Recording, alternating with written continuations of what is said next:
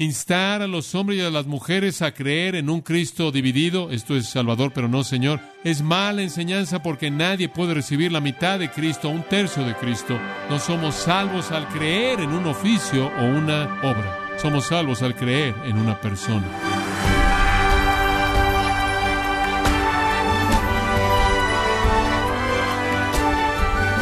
Le damos las gracias por acompañarnos en este subprograma, gracias a vosotros, con el pastor John MacArthur. ¿Qué significa ser cristiano? ¿Acaso es simplemente creer todos los hechos sobre Jesucristo? ¿O quizás se requiere algo más? John MacArthur nos muestra la autoridad de Jesús y lo que significa su relación con Él, y por ello le invito a que nos acompañe cuando John da inicio a la serie titulada El Evangelio según Jesucristo, en gracia a vosotros. Ciertamente tratar el tema del señorío de Cristo debería ser un estudio primordial para cualquier creyente. Quiero abordar el tema desde una especie de punto de vista polémico. Esto es, me gustaría defender el señorío de Cristo en contra de lo que yo creo que es un ataque actual. Creo que este ataque en contra del señorío de Cristo ha estado ya viniendo durante mucho tiempo. Me acuerdo como un niño pequeño oír a gente que le decía con frecuencia a los cristianos, oía predicadores decirlo, oradores, maestros, dirían, necesitas hacer de Cristo el Señor de tu vida. ¿Cuántos de ustedes han oído a alguien decir eso? Cristo ha sido mi Salvador. Oye usted a gente dar testimonio y decir, y ahora quiero hacerlo el Señor de mi vida. Con mucha frecuencia asistíamos a una conferencia o retiro o alguna especie de conferencia con un énfasis en particular y la gente decía, sí, he sido un cristiano y Cristo ha sido mi Salvador, pero Él nunca ha sido el Señor de mi vida. Y normalmente la gente que dice eso está tratando de explicar cómo es que puede suceder que en algún punto en su vida aceptaron a Cristo como Salvador y nunca nada cambió, básicamente. De hecho, esa podría ser una experiencia que muchos de ustedes podrían afirmar. Regresan a algún punto en su vida como niño o joven cuando aceptaron a Cristo, hicieron una decisión por Cristo y ven eso como el momento de su salvación, aunque básicamente nada realmente cambió en su vida. Llegó a otro punto en su vida, un punto de crisis, y quizás alguien le dijo a usted que necesitaba ser de Cristo el Señor de su vida, y lo hizo pensando que ese era algún segundo paso y las cosas cambiaron. Existen personas que dicen que usted puede ser salvo y no hacer de Cristo el Señor, no reconocer que Cristo es Señor, aceptarlo únicamente como Salvador. Hay personas, muchas de ellas, miles y miles de ellas, que dicen que fueron salvas en algún punto cuando tomaron una decisión de creer. En ese punto recibieron el perdón total, en ese punto recibieron la vida eterna y no le devolvieron absolutamente nada a Dios, absolutamente nada. No le entregaron nada a Dios. Se les dijo que eran cristianos porque hicieron, entre comillas, una decisión. Estuvieron prontos, créame, en adoptar la noción popular de que usted puede tener a Jesús como Salvador y no necesariamente reconocer su señorío. En algún punto más tarde en su vida, tomaron en serio la vida y en ese momento pudieron pasar de tan solo ser cristianos a ser cristianos de señorío.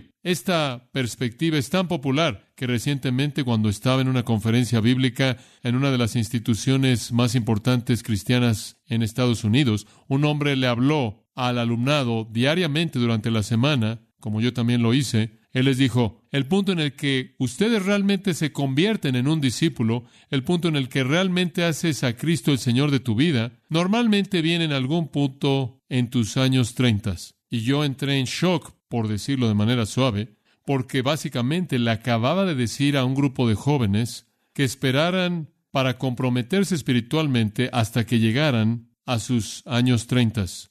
Él se estaba aferrando a una postura que dice que es suficiente aceptar a Jesús como Salvador. Recibe o toma tu perdón, toma tu garantía del cielo y después vive como quieras hasta que llegues a algún punto de crisis. Esperamos antes que después cuando haces de Cristo Señor. Ahora permítame decirle cuán influyente es este concepto y voy a explicarlo en mayor profundidad conforme avanzamos. Francamente está detrás de todo el evangelismo contemporáneo. Casi todo el evangelismo contemporáneo refleja esta mentalidad sea evangelismo de televisión, evangelismo en cruzadas, estadios, tiendas de campaña, iglesias, lo que sea. La mayoría de los tratados evangelísticos y libros y cosas así están basados en este tipo de manera de pensar. Lleva a la gente a tomar una decisión. Lleva a la gente a que en un momento del tiempo admita su necesidad y acepte a Cristo, reciba a Cristo, a que tome una decisión. Y eso va a sellar su vida eterna y después diles que pueden estar seguros de que son salvos y ora porque en algún momento en el futuro hagan de Cristo Señor. Pero hasta ese tiempo puedes esperar que no haya necesariamente ningún cambio en su vida. De hecho, en el proceso de hacer que estas personas tomen una decisión, puedes usar cualquier técnica que quieras. Realmente debes hablar del Evangelio. Hay que admitir que quieren hablar del Evangelio. Debes usar mucha emoción, con frecuencia hay presión sutil y con mucha frecuencia manipulación,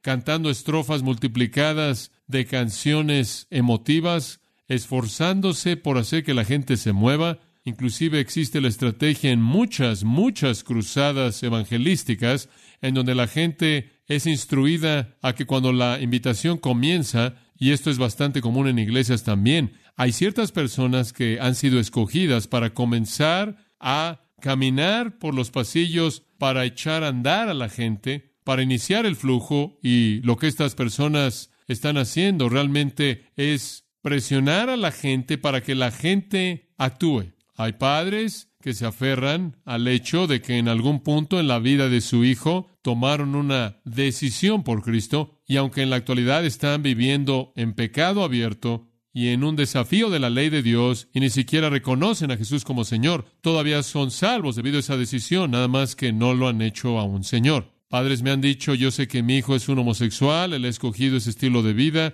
sé que mi hija no tiene interés alguno en las cosas de Cristo, pero sé que fueron salvos, me acuerdo del momento en el que hicieron su decisión. Los padres se aferran a esto, los cónyuges pueden aferrarse a esto para su cónyuge. Los amigos pueden aferrarse a esto por alguien a quien aman profundamente. Expresa la idea de que la salvación es alguna transacción momentánea que asegura para siempre, pero no necesariamente transforma tu vida. Y no involucra reconocer a Jesús como Señor de tu vida y someter tu vida a Él. Ese tipo de mentalidad está detrás de la mayoría del evangelismo contemporáneo. Escuche, ¿cuándo es que usted oye a alguien decir, ¿estás dispuesto a comprometer tu vida para seguir a Jesús? ¿Cuándo es que usted oye a alguien decir, ¿estás dispuesto a arrepentirte de tu pecado y doblar tu rodilla en sumisión al señorío de Cristo? ¿Estás dispuesto a permitir que Jesucristo gobierne como rey y gobernante de tu vida? Lo que usted oye es, acepta a Cristo, recibe a Cristo, hace una decisión por Cristo. Ahora quiero que entienda que este es un problema serio, porque yo creo que en muchos casos lo que crea es una masa entera de personas que cree que es salva, pero no es. Ahora permítame ayudarle a entender esto un poco más. Una revista cristiana popular recientemente publicó un artículo defendiendo que el señorío de Jesús es un tema inapropiado para mencionarse al dar testimonio a los perdidos. Dijo, y estoy citando la revista, debido a que la decisión de hacer que Cristo sea Señor es posible únicamente para aquellos que ya han confiado en Él como Salvador. La presentación del Evangelio no debe contener nada acerca de ceder en sumisión a Cristo como el Señor a quien hay que obedecer. Fin de la cita. La presentación del Evangelio no debe contener nada acerca de ceder en sumisión a Cristo como Señor, dijo la revista. Usted ni siquiera debe hablar de eso.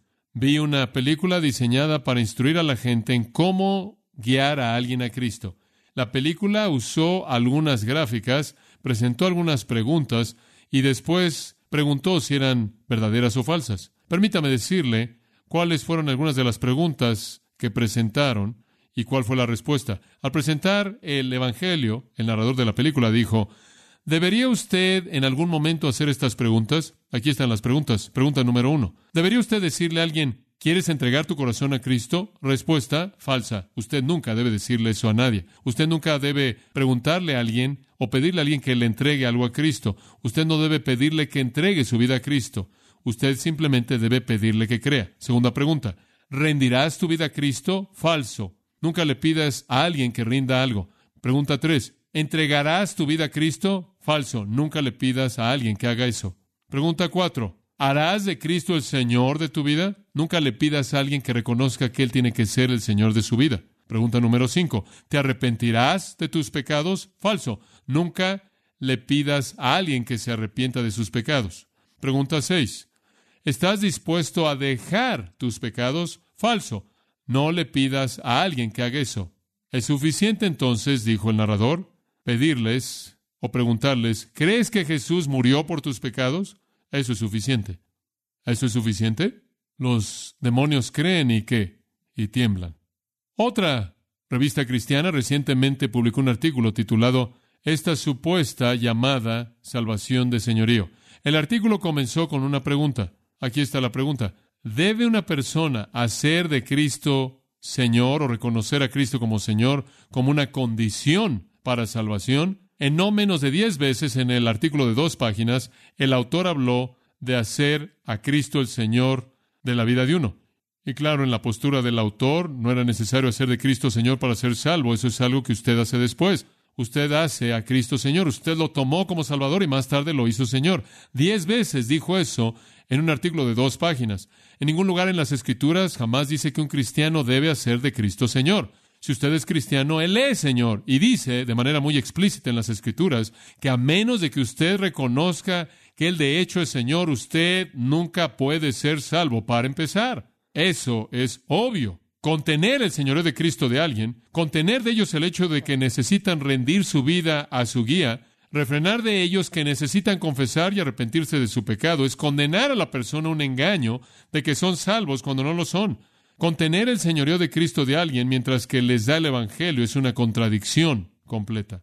La Biblia dice que la salvación es concedida únicamente a aquellos que reconocen a Jesús como Señor y están dispuestos a someter su vida a Él. Decir que usted nunca debe hablar de eso que lo único que una persona tiene que hacer es creer que Jesús murió por ellos, no dice lo suficiente. Un escritor que está guiando el desfile en contra del señorío de Cristo, quien probablemente ha escrito, estoy seguro, más que cualquier otra persona del tema, y quien he citado con mucha frecuencia en mi libro, dice, en contra del señorío de Cristo esto, y cito, es precisamente este hecho impresionante de que el Señor no pide compromiso espiritual, lo que distingue al Evangelio verdadero de todas sus falsificaciones. ¿Escuchó eso? Él dice, es precisamente el hecho de que el Señor no pide compromiso espiritual lo que distingue al Evangelio verdadero de todas sus falsificaciones. En otras palabras, si le pides a alguien que entregue su vida a Cristo y deje su pecado y siga a Cristo y que sea obediente a Él, tienes un Evangelio falsificado. Ahora, esto está por todos lados, amigos míos. Esto está por todos lados. Ahora, estos hombres dicen que si usted le informa a un incrédulo que Cristo tiene algún derecho soberano de gobernar su vida, usted ha, escuche esto, corrompido el Evangelio. ¿Escuchó eso? Si usted le dice a un incrédulo que Cristo tiene un derecho soberano de gobernar su vida y que necesitan doblar su rodilla a Él para ser salvos, usted ha corrompido el Evangelio. Otro escritor dice, y estoy citando, es posible, inclusive probable, que cuando un creyente que está fuera de comunión cae en ciertos tipos de filosofía, si él es un pensador lógico, se va a convertir en un creyente incrédulo. Los creyentes que son agnósticos todavía son salvos, aún son nacidos de nuevo. Escuche este. Tú inclusive puedes convertirte en un ateo, pero si tú aceptaste a Cristo como Salvador una vez, no puedes perder tu salvación aunque has negado a Dios. Fin de la cita. Yo no creo que puedes perder tu salvación, pero creo con todo mi corazón que si la tienes nunca serás un creyente incrédulo y nunca negarás a Dios. Jesús dijo en Mateo 10, si me niegas delante de los hombres, ¿yo qué? Yo te negaré delante de mi Padre. Pablo escribiendo a Timoteo en 2 Timoteo 2.12, él dijo, si lo niegas, misma idea, él te negará a ti. La salvación es para siempre, pero solo si es real. Pero lo que esto promueve es que puedes tomarlo como Salvador, no tener cambio en tu vida, inclusive convertirte en un incrédulo, un agnóstico, un ateo, porque no necesariamente va a cambiarte. Me impresionó de manera absoluta el descubrir que el escritor que es más prolífico en esto está diciendo que si crees en el momento de la salvación, Nunca necesitas volver a creer por el resto de tu vida. porque es solo ese momento lo que cuenta. Mucho menos someterte al señorío de Cristo. Inclusive puedes convertirte en un incrédulo, agnóstico, ateo. Él dijo, perseverar en la fe. Esto es continuar en la fe. No es un factor de la salvación verdadera. ¿No lo es? Mi Biblia dice en Colosenses que eres salvo si continúas en qué? En la fe. Todo llamado al discipulado, dicen, cada vez que Jesús dice, deja padre, madre y deja a todos y sígueme, y lo dice una y otra vez, toma tu cruz, niégate a ti mismo, debes estar dispuesto a morir. Si colocas tu mano en el arado y ves, no eres digno de ser mi discípulo, si tienes que ir y sepultar a tu padre y no estás dispuesto a seguirme a costa de lo que sea, no puedes ser mi discípulo. Usted sabe, todos esos llamados al discipulado, llamados a la muerte, llamados al sacrificio, llamados a poner tu vida, llamados a la obediencia, llamados a la sumisión, dicen, todos esos son Jesús llamando a gente ya redimida al segundo paso. Entonces toman el ministerio entero de Jesús y en lugar de que sea evangelismo, se convierten llamados a gente que ya son salvos para que vengan al segundo nivel. El problema con eso es que Jesús dijo, no he venido a llamar a los justos, sino a qué? A pecadores, al arrepentimiento. El Hijo del Hombre ha venido a buscar y a salvar lo que se había perdido. Usted acaba de sacar al Señor Jesús de su ministerio evangelístico si usted tiene esa perspectiva. Pero le voy a decir una cosa. Usted no puede aferrarse a la postura de no señorío a menos de que usted le haga eso a todas esas invitaciones de Cristo, porque todo llamado al discipulado que Él dio fue tan fuerte. Entonces Jesús realmente no está evangelizando. Él está llamando a los cristianos a que vengan al segundo nivel y a serlo Señor. Entonces descarta la intención evangelística del ministerio de nuestro Señor e ignora el hecho de que Él vino a buscar y a salvar a los perdidos. Esto se remonta inclusive a la teología sistemática de Louis Sperry Schaeffer, en donde dice en el volumen 3, página 385, imponer una necesidad de rendir una vida a Dios como una condición añadida para la salvación no es razonable. El llamado de Dios a los no salvos nunca se dice ser al señorío de Cristo. Fin de la cita. El llamado de Dios a los no salvos nunca se dice ser al señorío de Cristo. Otro escritor llega a la conclusión sorprendente de que es una perversión del Evangelio invitar a una persona no salva a recibir a Jesucristo como Salvador y Señor. Ahora, esto ha existido por mucho tiempo. Estoy citando de fuentes que son algo antiguas, pero nunca alcanzó una influencia tan amplia como a la que ha llegado en la actualidad. Otro escritor escribiendo en una revista, la cual es la revista de Regreso a la Biblia, dice, presentar a Cristo como Señor a uno cristiano es añadir enseñanza escritural acerca de la salvación. Esto es lo que se está promoviendo. No se necesita dejar el pecado, no es necesario un cambio en el estilo de vida, no es necesario un compromiso ni someterse a Cristo. ¿Qué tal el si alguno está en Cristo, nueva criatura es? Todas las cosas pasaron, he aquí todas son hechas nuevas. Ahora, el resultado de esto, y podrá seguir y seguir, y hay muchas otras cosas que se podrán decir y tantas otras ilustraciones, pero el resultado de esto es una doctrina defectuosa. El resultado de todo esto es una salvación que es menos de lo que la palabra de Dios enseña. El Evangelio moderno es vago, el Evangelio moderno le ofrece una esperanza falsa a pecadores que tienen un momento en el que quieren disfrutar del perdón, cuando quieren aferrarse del cielo en el futuro, mientras que al mismo tiempo viven como quieren. Quizás más adelante se preocuparán acerca de Cristo como Señor. Si llegan a saber de eso y no lo saben porque nadie supuestamente les debe decir, ¿quieres saber cuál es el efecto de esto? Millones de personas están engañadas. Millones de personas están engañadas. Uno de estos escritores dijo, si aceptamos el hecho de que debes tomar a Jesús como Señor para ser salvo, entonces unas cuantas personas realmente serán salvas. Y un signo de admiración. Eso es exactamente lo que Jesús dijo. Estrecha es la puerta y pocos son los que la hallan. Uno de los escritores dice, por ejemplo, que la lista de Pablo de los pecadores escandalosos y sus vicios en 1 Corintios 6, 9 y 10, ¿no sabéis que los injustos no heredarán el reino de Dios? No os engañéis, ni los fornicarios, ni los adúlteros, ni los idólatras, ni los afeminados, ni los homosexuales, ladrones, avaros, borrachos, calumniadores, engañadores, heredarán el reino de Dios. Él dice, todos esos son creyentes. Todos esos son cristianos que no heredan el reino. Entran al reino pero no lo heredan. ¿Qué significa eso? No sé. La gente de primer nivel va ahí. La gente de segundo nivel heredan. Entonces creo que hay un área de pobreza en el reino para el grupo de primer nivel. Él añade que la descripción de esas personas en Gálatas 5, Dice, las obras de la carne son inmoralidad, impureza, sensualidad, idolatría, hechicerías, enemistades, contiendas, celos, enojo, disputas, disensiones, peleas, envidias, embraguez, cosas como esta. La gente que hace esas cosas, que las practica, no heredarán el reino de Dios. Él dice, esos son cristianos también, nada más que no heredan. En otras palabras, la idea entera es dar lugar para que la gente que hizo una decisión, que en un momento en el tiempo hizo algo, aceptó, creyó lo que sea, y nunca nada cambió en su vida, y queremos que todos sean salvos. Entonces, ¿de dónde viene? ¿Por qué la gente está haciendo esto? Creo que hay dos razones para esto.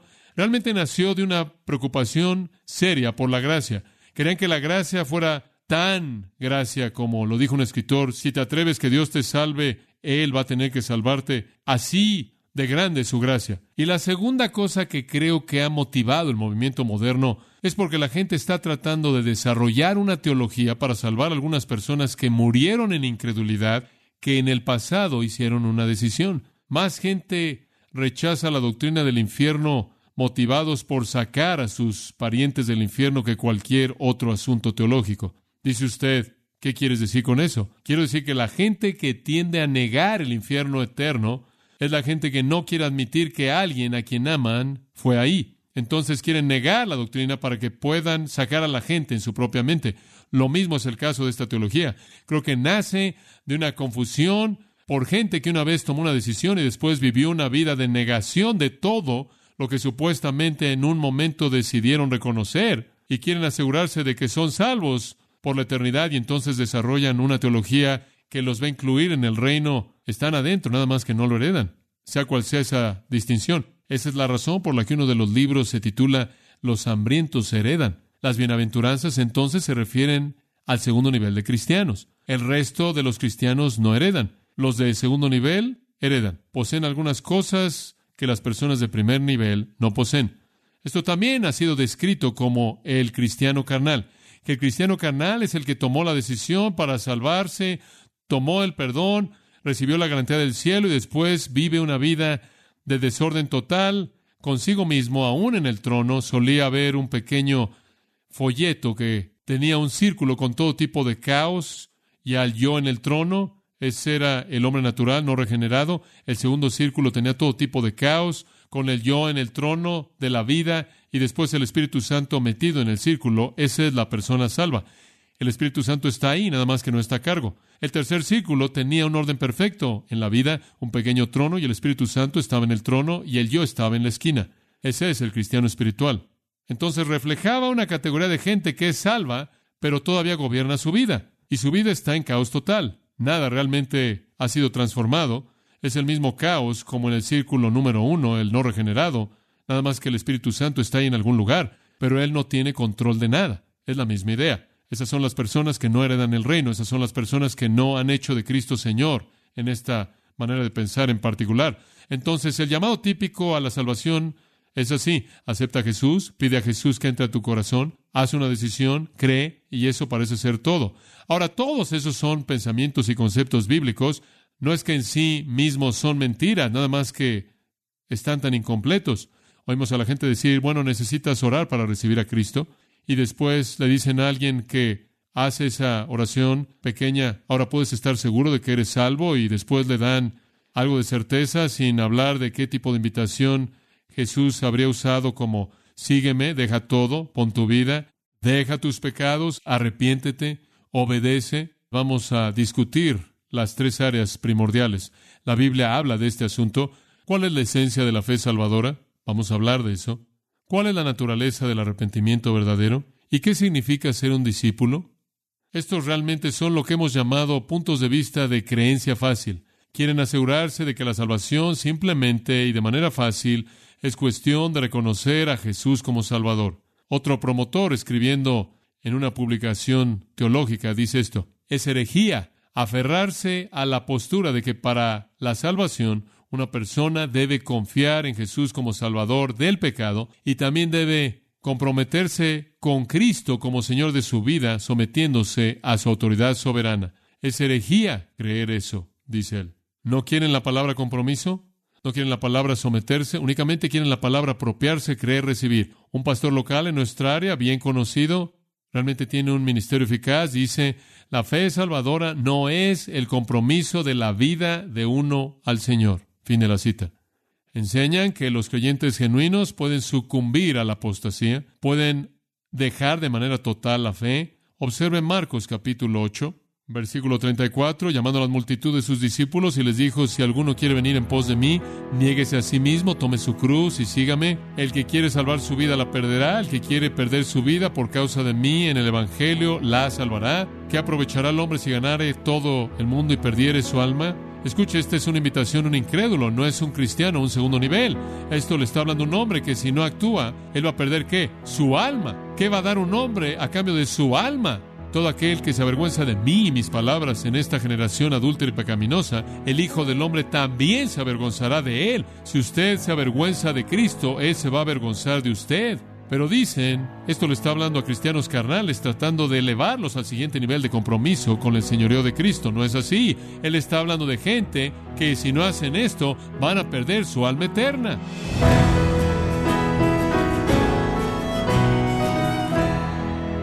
Hemos estado escuchando al pastor John MacArthur mostrando las diferencias entre el Evangelio sin compromiso que se enseña en muchas iglesias y el Evangelio según Jesucristo. Este es el título de la serie que estamos viendo en gracia a vosotros. Estimado oyente, tenemos disponible para usted uno de los libros más importantes que ha escrito el pastor John MacArthur, titulado El Evangelio según Jesucristo, un profundo estudio en las enseñanzas del Señor Jesucristo, y puede obtener su copia en gracia.org o en su librería cristiana más cercana. Recuerde que usted puede descargar en audio transcripción gratuitamente los sermones de esta serie El Evangelio según Jesucristo, así como todos aquellos que he escuchado en días, semanas o meses anteriores en gracia.org. Si tiene alguna pregunta o desea conocer más de nuestro ministerio, como son todos los libros del pastor John MacArthur en español o los sermones en CD, que también usted puede adquirir, escríbanos y por favor mencione la estación de radio por medio de la cual usted nos escucha en gracia a vosotros. Es importante conocer no solo el país y ciudad de donde usted nos escucha, sino también la radio. Para quienes contactan nuestro ministerio por primera vez, pueden solicitar una copia del mensaje de promoción sin costo alguno, un mensaje por oyente únicamente. Si usted vive en los Estados Unidos o Puerto Rico, escríbanos a Gracia Vosotros, P.O. Box 4000, Panorama City, California 91412. O puede escribirnos a través del siguiente correo electrónico radio arroba gracia.org.